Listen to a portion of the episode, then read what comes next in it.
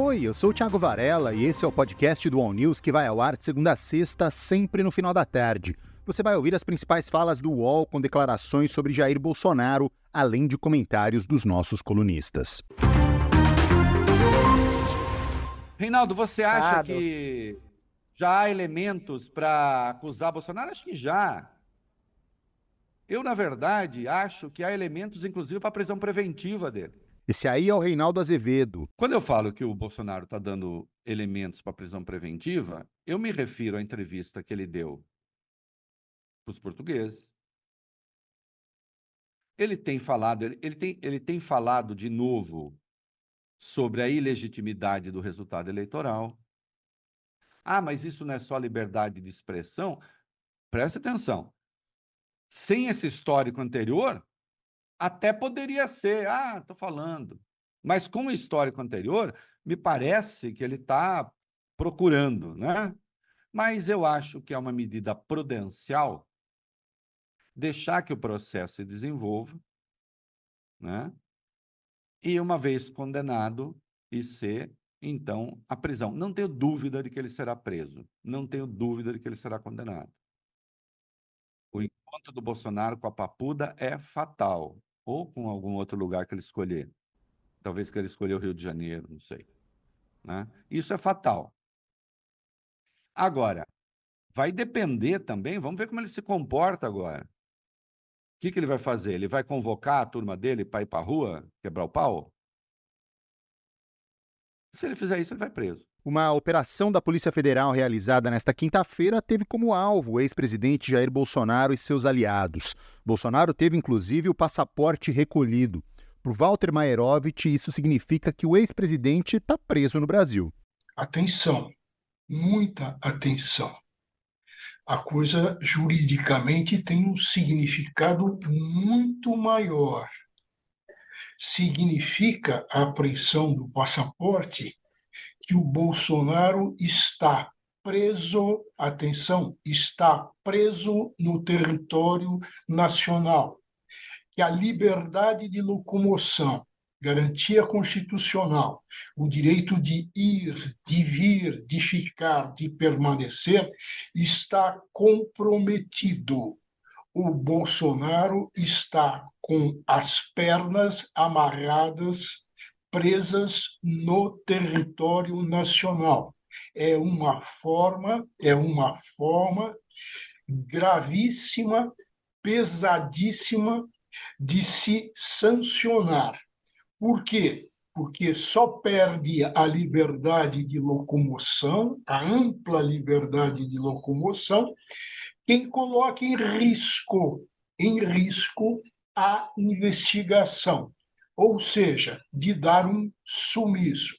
Portanto, juridicamente, não se pode afastar a conclusão de que o Bolsonaro, atenção, está preso no território brasileiro. Parte dessa operação da Polícia Federal foi motivada pela delação do ex-ajudante de ordens do Bolsonaro, o tenente Mauro Cid. O advogado do Cid, César Bittencourt, afirmou ao All News que o golpe só não aconteceu porque o exército não apoiou. Em relação aos militares, teve comentários a respeito do pessoal que era do gabinete diretamente, e não do, do comando do exército. Aliás, pelo que eu sei, pelo comentário que eu vi, o, o Bolsonaro só não levou adiante a, a ideia dele de, de tomar o poder porque não teve apoio do exército. Exatamente. O que faltou para o Bolsonaro para se perpetuar no poder foi exatamente o não apoio do Exército. Sem o apoio do Exército, ele sentia que não tinha grande futuro na sua empreitada. Essa é uma realidade. Para o Reinaldo Azevedo, Bolsonaro não conseguiu dar o golpe porque os militares americanos alertaram que não apoiariam a medida. O golpe foi frustrado porque veio para o Brasil é, o secretário de Defesa dos Estados Unidos e disse: não ousem dar golpe. Veio para cá uma generala, saibam que o feminino de general é generala, tá? Veio para cá a generala do Comando Sul. Ela aparece, tem uma foto dela junto com Braga Neto. É possível achar aí. veio para cá a generala do Comando Sul e disse: não ousem dar golpe. Assim mesmo. Olha aqui. Sim, as Forças Armadas não quiseram. Mas eu quero, eu quero dizer o seguinte: não é que não quiseram porque não quisessem, não, não, ah, não, não deram golpe, não, não quiseram, não toparam. Mas não é que não aceitaram porque não quisessem, não aceitaram porque não dava. Entende? Mas aí também pouco me importa o fundo é, é, existencial da não existência do golpe. Porque golpe é fácil de dar, golpe é difícil de sustentar. Para Josias de Souza, a operação mostrou o modus operandi de Bolsonaro. O que me parece muito relevante, Fabíola, além de tudo que nós já mencionamos aqui, é que essa operação realizada hoje pela Polícia Federal, por ordem do Alexandre de Moraes, ela expõe a, o modelo, a tática do Bolsonaro a um striptease. Nós estamos vendo aqui como opera o Bolsonaro.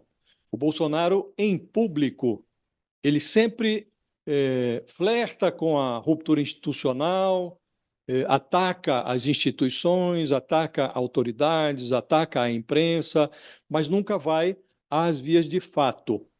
Ele sempre insinua sem eh, se comprometer com a, a, ruptura. E, em privado, ele trama abertamente o, o rompimento, a virada de mesa. Ah, então, em reunião de julho, ele eh, trama a difusão de informações falsas, questionamentos sobre o processo eleitoral, quais os personagens que nós vamos atacar, e ele participa ativamente disso. A gente viu ele atacando lá o Alexandre Moraes, o, o Faquin, o Barroso. Então ele participa, ele incita, ele instila a desconfiança, mas ele nunca fala, vamos dar um golpe de Estado.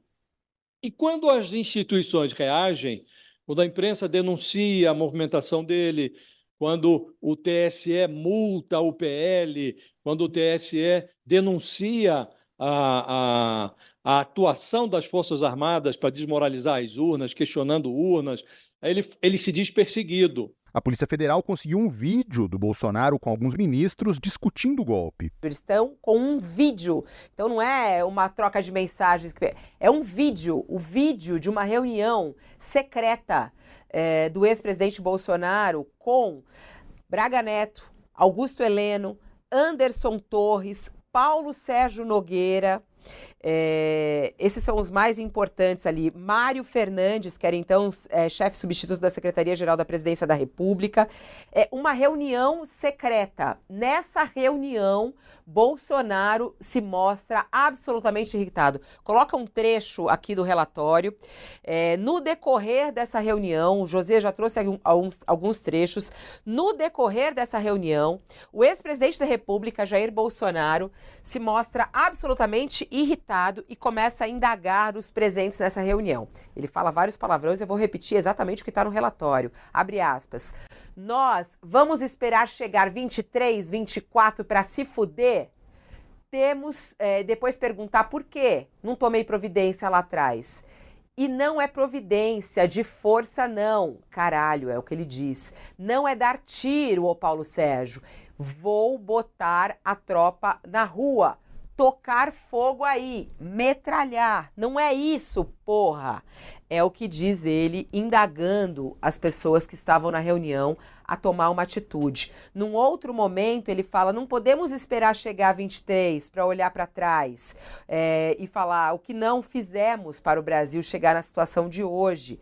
Eu não posso fazer nada sem vocês, ele diz. E vocês também patinam sem o executivo. Os poderes são independentes, mas nós dois somos irmãos. Ele falando aí dos militares. Por Leonardo Sakamoto, o vídeo prova a culpa de Bolsonaro na tentativa de golpe. Para deixar bem claro, Fabiola, acho que toda essa documentação que está sendo colocada agora, né, que é trazida dentro do relatório, deixa claro que o protagonista de todo esse processo se chama Jair Messias Bolsonaro.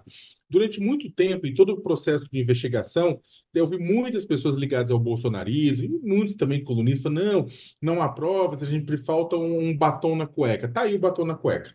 O batom na cueca está aí. Né? Você tem o quê? Você tem o presidente da República de uma forma assertiva, de uma, de, como protagonista de um processo para é, derrubar a República Pública brasileira para derrubar o Estado Democrático de Direito. É ele, não é ele, na verdade, ouvindo é, propostas mirabolantes de Daniel Silveira, propostas mirabolantes de outros senadores, como é, quis se colocar no final do ano passado, no final do ano retrasado, no começo do ano passado, né? Não é que ele estava ouvindo propostas, não, ele estava diretamente agindo, pedindo para ação, dizendo que falar, falou com os outros ministros, o que isso também é bastante grave, que você acaba envolvendo os outros ministros que não estavam lá no meio, porque ele fala que ele falou com os ministros também, colocando essa preocupação e chamando a ação. Você tem Jair Messias Bolsonaro chamando a ação quem? A sua entourage, o seu entorno militar e o seu entorno civil ele pedindo uma saída, ele pedindo ajuda, ele implorando ajuda para os militares que não estavam como parte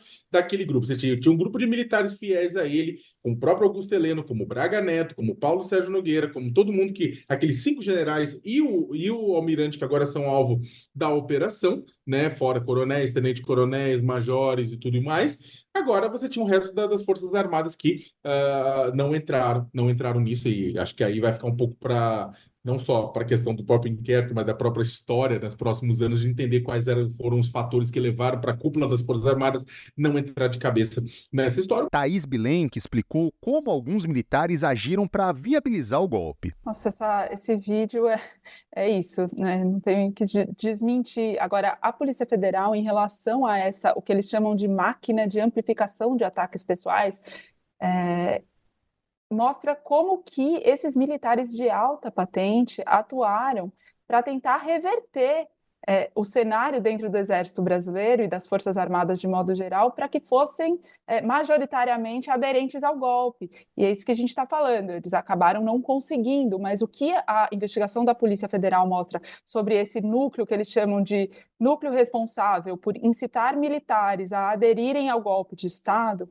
é, a Polícia Federal diz que eles escolhiam alvos para inserção em uma máquina de amplificação de ataques pessoais, com a utilização de suas milícias digitais, utilizando múltiplos canais e influenciadores e indivíduos com capacidade de penetração no meio militar, que usavam daí é, segue a investigação aqui dizendo que é, usavam vazamento de informações falsas e realização de interpretação fraudulenta de documentos para tentar coagir e forçar os militares que não estavam aderindo ao plano a aderir. Isso é muito grave, coloca é, essas pessoas num lugar é, bastante delicado e os integrantes apontados pela Polícia Federal deste núcleo é, são o Walter Braga Neto, né, candidato é, a vice do, do Bolsonaro naquela eleição, que tinha sido ministro da Casa Civil e da Defesa do Bolsonaro,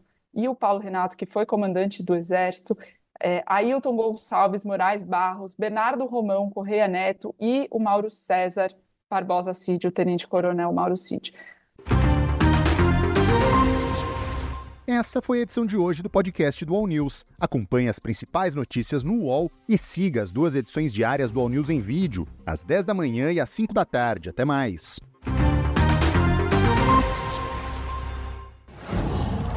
哇。